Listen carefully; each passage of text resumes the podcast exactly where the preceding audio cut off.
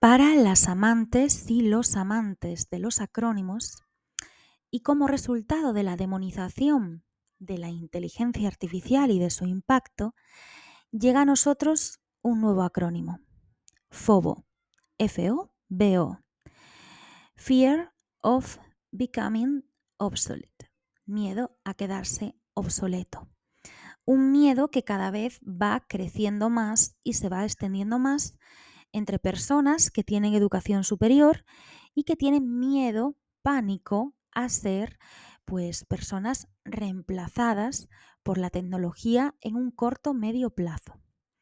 Esto lo dice una encuesta de Gallup en Estados Unidos y sus resultados son perfectamente trasladables a cualquier parte del mundo. Como explicaba el filósofo José Antonio Marina en Anatomía del Miedo, un libro que os recomiendo. Os lo recomiendo porque es una lectura imprescindible para entender el poder y la naturaleza eh, de las personas valientes a la hora de tomar decisiones.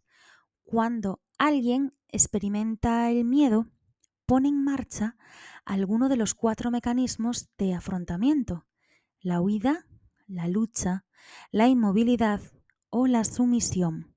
Una vez más, tal como ocurrió hace mucho tiempo al inicio de la revolución digital, tres de estos mecanismos nos harían perder innumerables oportunidades de aprovechar eh, la innovación tecnológica de la inteligencia artificial que cambiará sin duda alguna el mercado laboral en todo el mundo.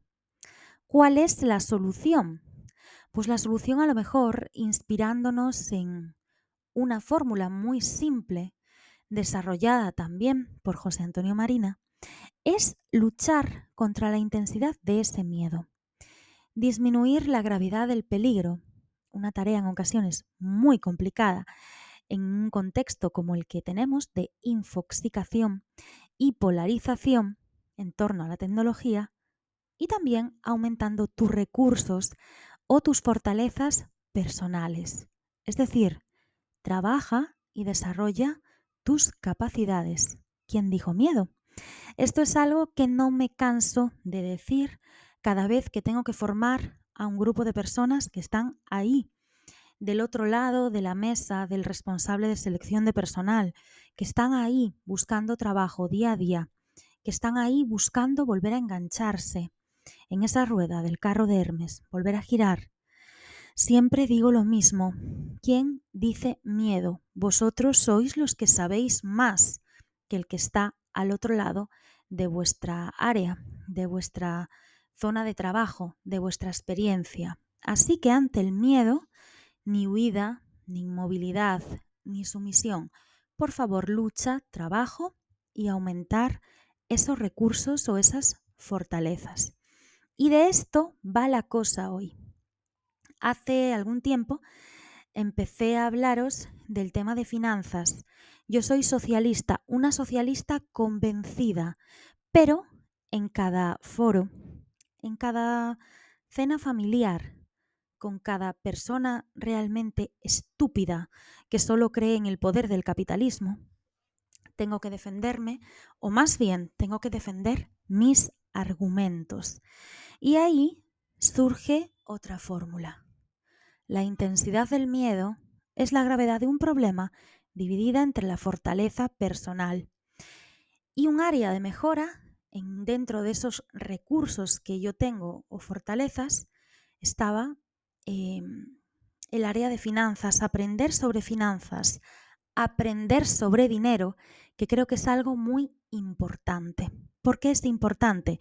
Porque yo soy feminista, yo soy socialista, yo creo en el enfoque colaborativo, yo creo en la economía circular, yo creo en la economía feminista y por eso me planté en un congreso de economía feminista hace algunos años para defender uno de mis artículos. Creo en todo eso, pero tengo que conocer bien cómo funciona este mercado.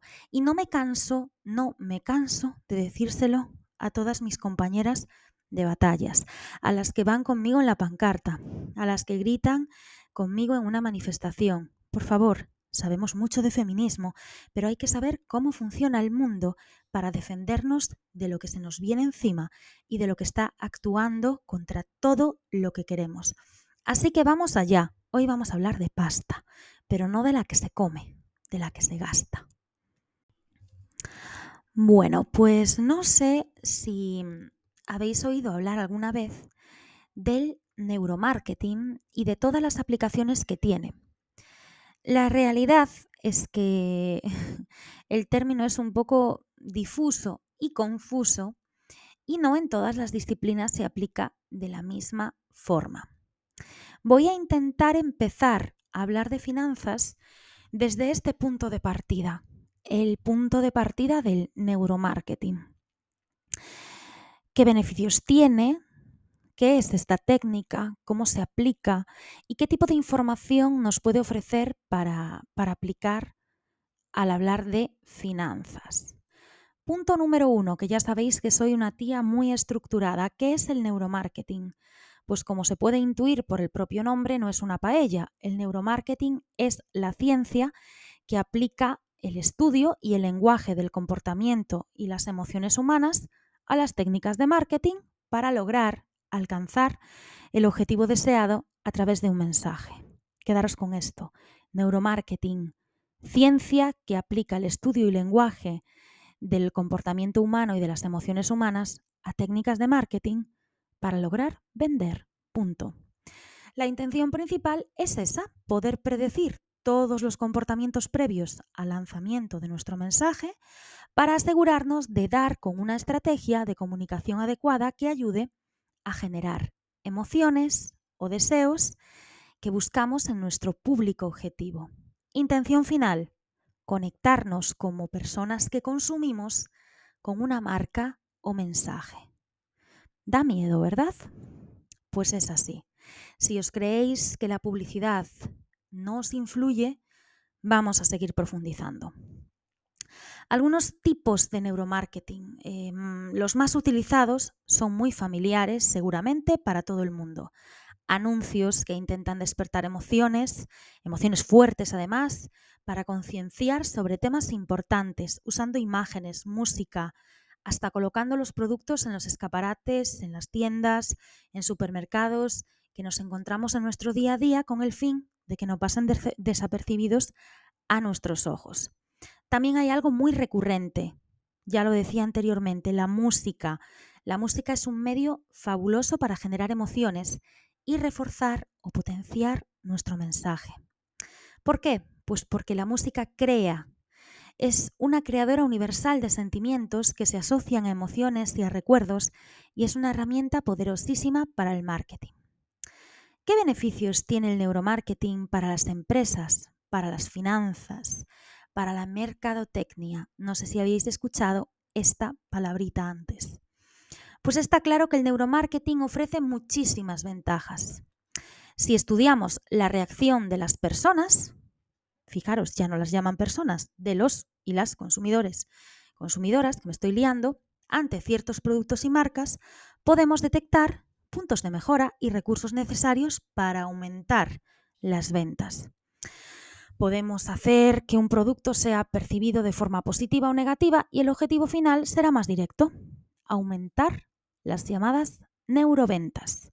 En general, los datos de los resultados de implementar técnicas de neuromarketing suelen ser muy precisos, eh, mucho más que los métodos convencionales del marketing. ¿Por qué? Porque el neuromarketing utiliza herramientas muy, muy específicas y muy estudiadas para medir, las emociones ante un anuncio, ante la música y para medir nuestros comportamientos. Las empresas aplican técnicas de neuromarketing, por supuesto. Se aprovechan muchísimo para implementar eh, pues, sus productos, sus servicios en el ámbito del consumidor. Ventaja, que el neuromarketing mejora el impacto de esos estímulos de forma muy precisa para que las empresas consigan que la gente reaccione emocionalmente pues de una manera quizás más rápida.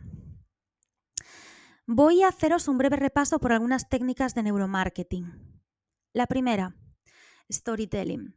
es una de las herramientas que más se usan para sensibilizar y conectar a los espectadores y espectadoras. En LinkedIn hay verdaderos artistas y es una forma, yo me considero buena también en esto, es una de las formas más efectivas de hacer llegar un mensaje porque se consigue conectar directamente con el público contando una historia donde suele haber un sentimiento principal o un sentimiento protagonista que traslada un mensaje que nos resulta fácil de identificar y con el que empatizamos.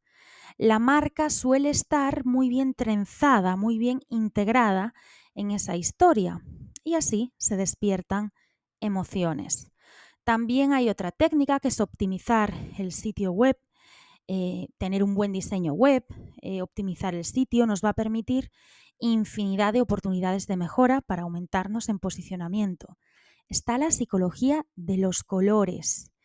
El rojo es el color más llamativo, genera sentimientos de poder, de pasión, de intensidad. Mi abuela siempre me decía que cuando tuviese algo importante que hacer, nunca fuese con los labios sin pintar y de llevar los pintados los llevase de rojo.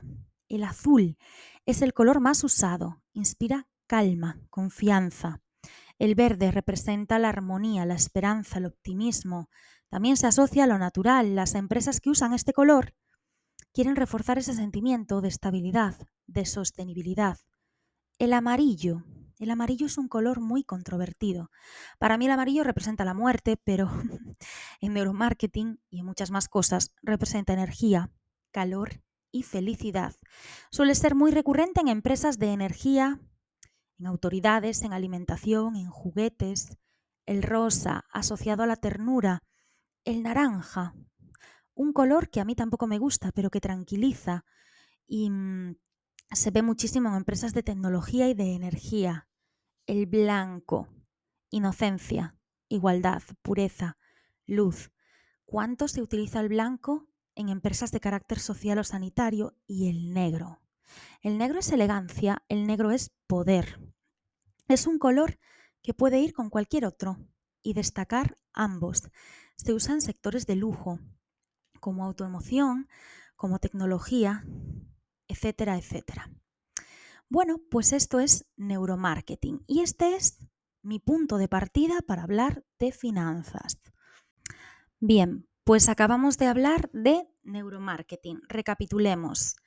Es importante comprender el mundo que nos rodea a nivel económico para que no nos coma y es importante partir del neuromarketing, de que entendáis que precisamente son las personas que piensan que menos le influyen eh, pues las técnicas de marketing, los anuncios, pues son las que antes caen en ese consumo emocional. Ahora vamos a hablar de otro concepto importante. Seguramente hayáis oído hablar alguna vez de la economía circular. Se puso muy de moda este término, pero ¿sabéis realmente lo que es? Pues la economía circular trata de conseguir una producción adecuada, combinando eh, reducción y aprovechamiento al máximo de materias primas y de recursos. Para entender bien lo que es la economía circular, a lo mejor debemos ponernos en situación o debemos ponernos en la cabeza de mi abuela Mari Carmen o de mi abuela Manolita que lo entendieron toda la vida perfectamente. Es un modelo económico que se basa en el respeto al medio ambiente y en un crecimiento sostenible, en no tirar, en no derrochar. Y es una nueva filosofía de producción muy lejos del sistema capitalista, muy, muy lejos de la revolución industrial y es una nueva filosofía de producción radicalmente opuesta a la cultura de usar y tirar en la que vivimos instauradas e instaurados.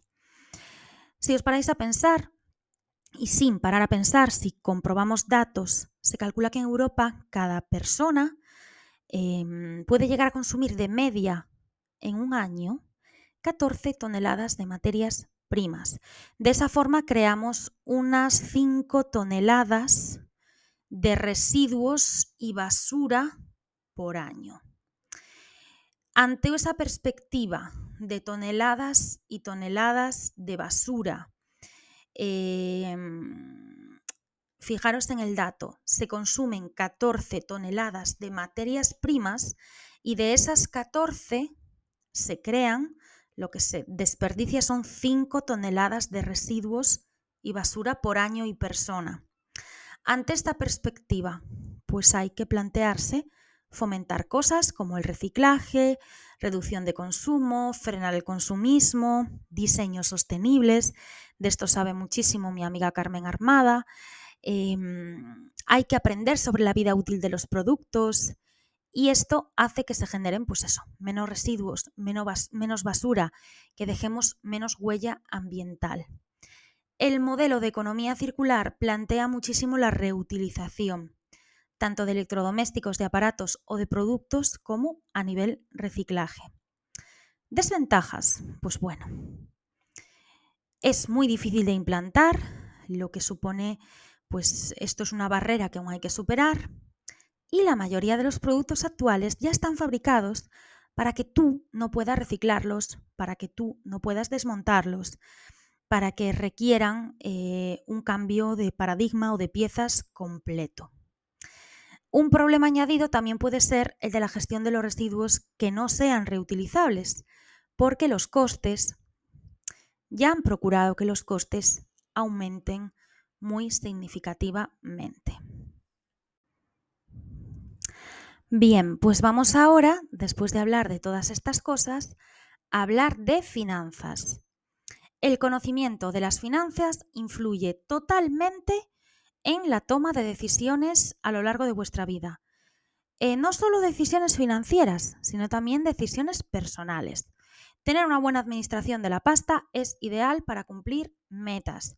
No solamente las personas que tienen un negocio o un trabajo, sino las personas que quieren realizar cambios en su vida tienen que entender de finanzas. Entonces, ¿qué necesitamos? Primero, saber que las finanzas eh, pues tienen mala fama, de ser complicadas. Yo también tengo esta fama y no es cierta.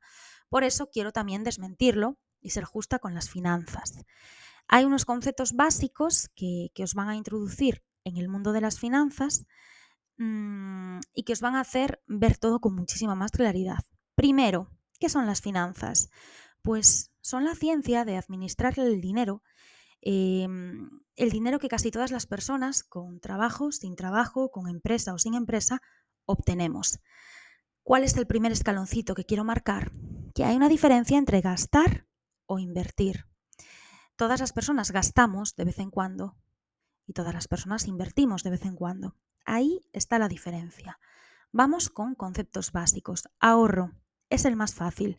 Ahorrar es cuando guardas o separas una parte de tus ingresos mensuales y los acumulas por un tiempo para luego usarlo para otros fines. El ahorro es importante, es el porcentaje de lo que no consumes y es ideal que tengas un porcentaje, aunque sea pequeño, todos los meses que no consumas y que ahorres. Presupuesto. ¿Qué es hacer un presupuesto? Hacer un presupuesto es sentarte con un papel delante o con una hoja de Excel, me da igual, pero yo siempre digo que cuando escribes a mano piensas mejor y organizarte. Es decir, hacer un presupuesto es organizarte para poder cumplir con unos objetivos concretos es planear qué es lo que quieres hacer con tu dinero a partir de ese momento. Ejemplo, si te quieres ir de viaje, lo normal es que empieces a pensar a dónde quieres ir, cuánto valen los billetes o la gasolina, la comida, el hospedaje, las entradas a los museos, a las exposiciones, cuánto te vas a gastar allí. Una vez que defines cada una de esas cosas, ya sabes muy bien cuánto necesitas para ese viaje activos. Ya se va complicando más la cosa. Activos son bienes, derechos y recursos que posee una persona o una empresa. Ejemplo de activo. Eh, mi ordenador, el micrófono, pues son unos activos que eh, permiten convertir en dinero pues este tema del podcast. Los activos tienen la posibilidad de convertirse en dinero a largo plazo. Es decir, el ordenador, la maquinaria de una empresa, incluso un programa informático. Es algo que te va a generar ingresos. Pasivos son las deudas y obligaciones que ha adquirido una persona o una empresa. En otras palabras, un pasivo no te va a generar ingresos, te genera gastos. Ejemplo, los intereses de un préstamo o de una tarjeta de crédito. Patrimonio. El patrimonio es el resultado de la resta de los pasivos a los activos. Si restas los pasivos a los activos, lo que sale es exactamente con lo que cuentas como dueña de tu vida. Es lo que poseemos verdaderamente eh, después de restar los pasivos, lo que debemos. Liquidez es la facilidad con la que podemos transformar en efectivo algunos activos. Se trata de poder cumplir con obligaciones de gasto a corto plazo y poder pagar deudas a corto plazo también, tanto de préstamos, proveedores, entre otros. Si no hay suficiente liquidez, la empresa tiene elevado riesgo de quiebra.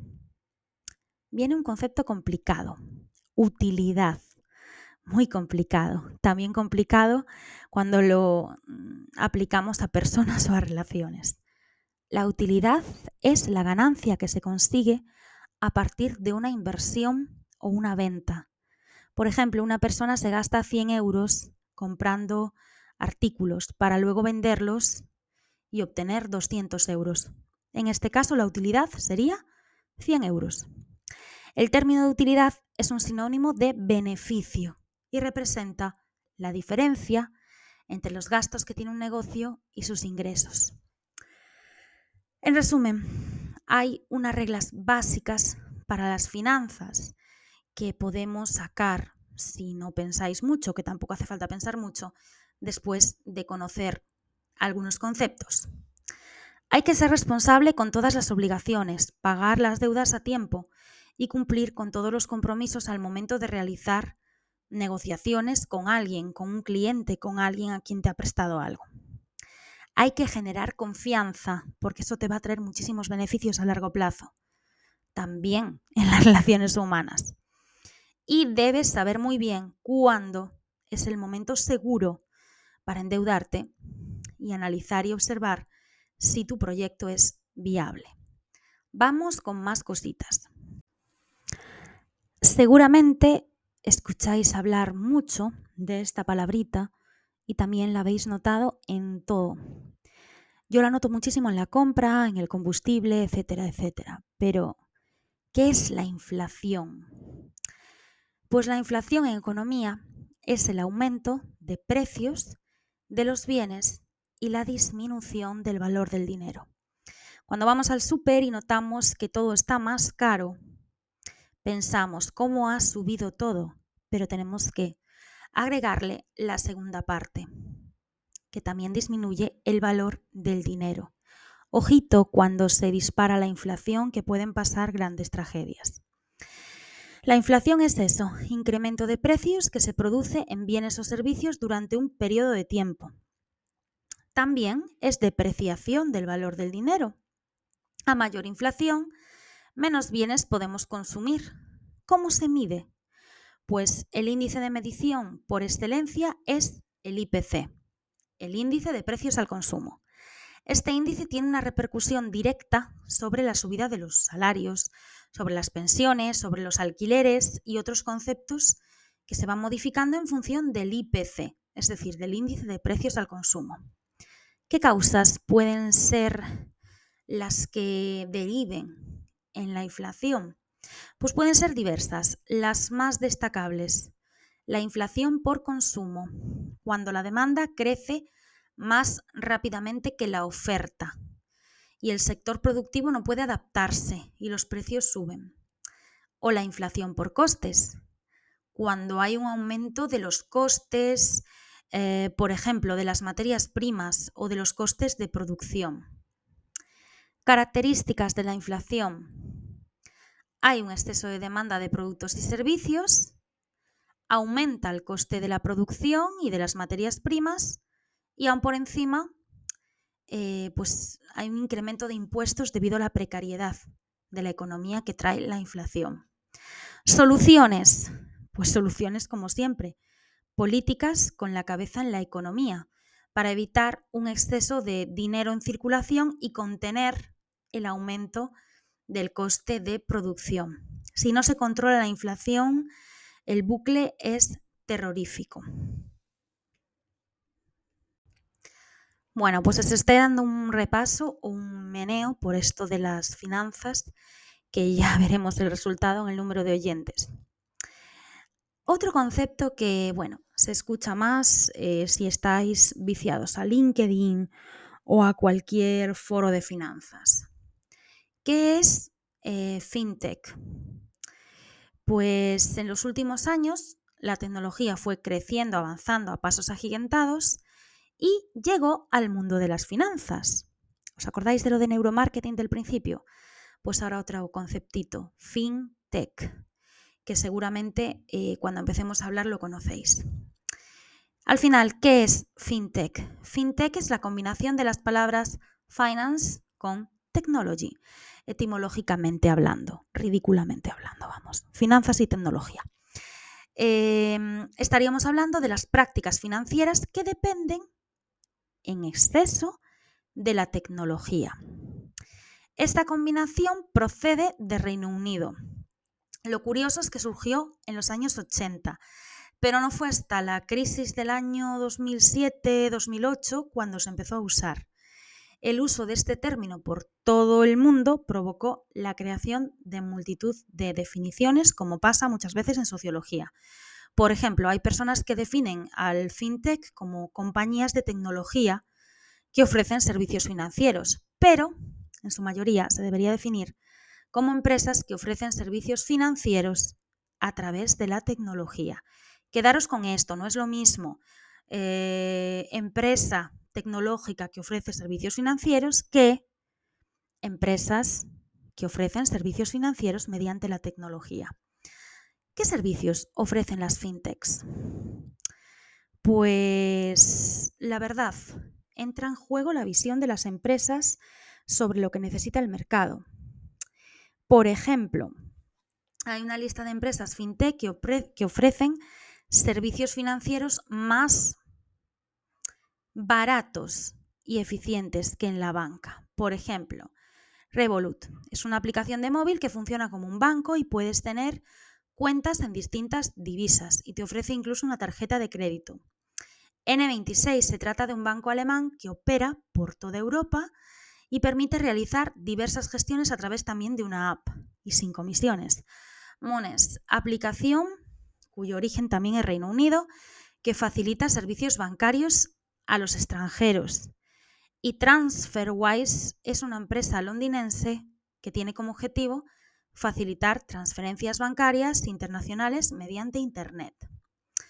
Las empresas fintech españolas, pues em, tenemos más de 385 startups desde el 2019 que se definen como fintech.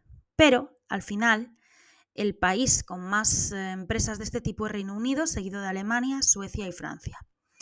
En España, eh, fintechs que tenemos, eh, Bizum, Clarity, Ecofunding, Trioteca, Trustly, Burst, sectores en donde el uso de las tecnologías financieras se aplica prácticamente en todos y llegamos a los criptoactivos, esas divisas alternativas con las que hay que tener muchísimo cuidadito, pero que se están posicionando como un nuevo método de pago.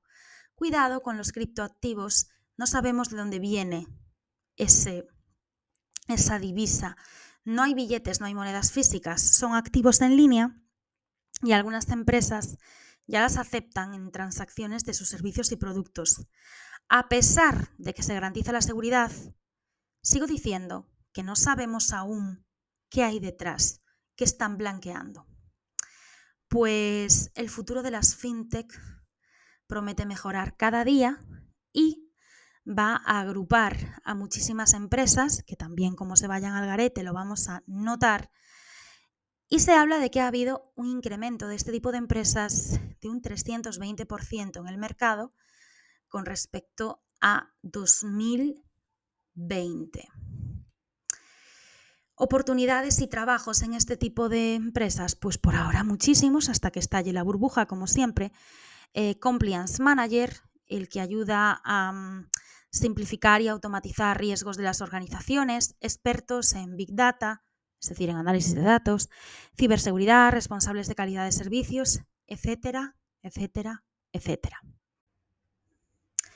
Pues llevamos media hora hablando de finanzas y sé que no es un tema que atraiga demasiado, pero de aquí a final de año pues quiero hacer un episodio sobre inversión en bolsa y otro sobre criptomonedas, porque a mí lo que me gusta es abrir puertas para que después vayáis buscando y buscando.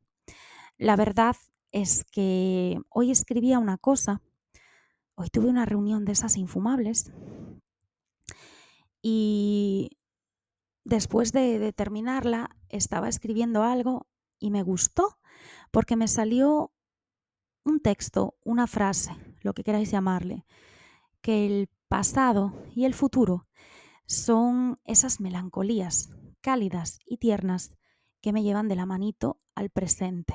Pasado, presente, futuro se pueden trenzar, se puede hacer la trenza perfecta y construyen una vida. Algo así había escrito, la verdad. Está en alguna de mis libretas. Em, así que eso es lo que deseo en este fin de semana para toda la gente que me rodea y para todas las personas que me escucháis.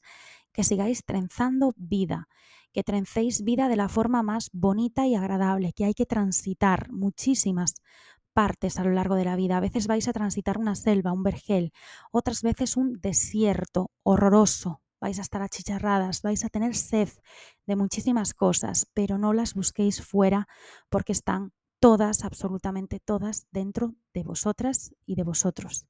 Sobre todo de vosotras. Es así de, de claro. Em, vamos a tener que transitar por bosques muchas veces, vamos a tener que nadar, vamos a tener que sortear las olas, pero da exactamente igual, porque os aseguro que nadie se perdió por el camino. Yo no me perdí por el camino y no me pienso perder nunca, así que os deseo que sigáis trenzando vida, que sigáis queriendo a todo el mundo y con querer significa que articuléis vuestra vida.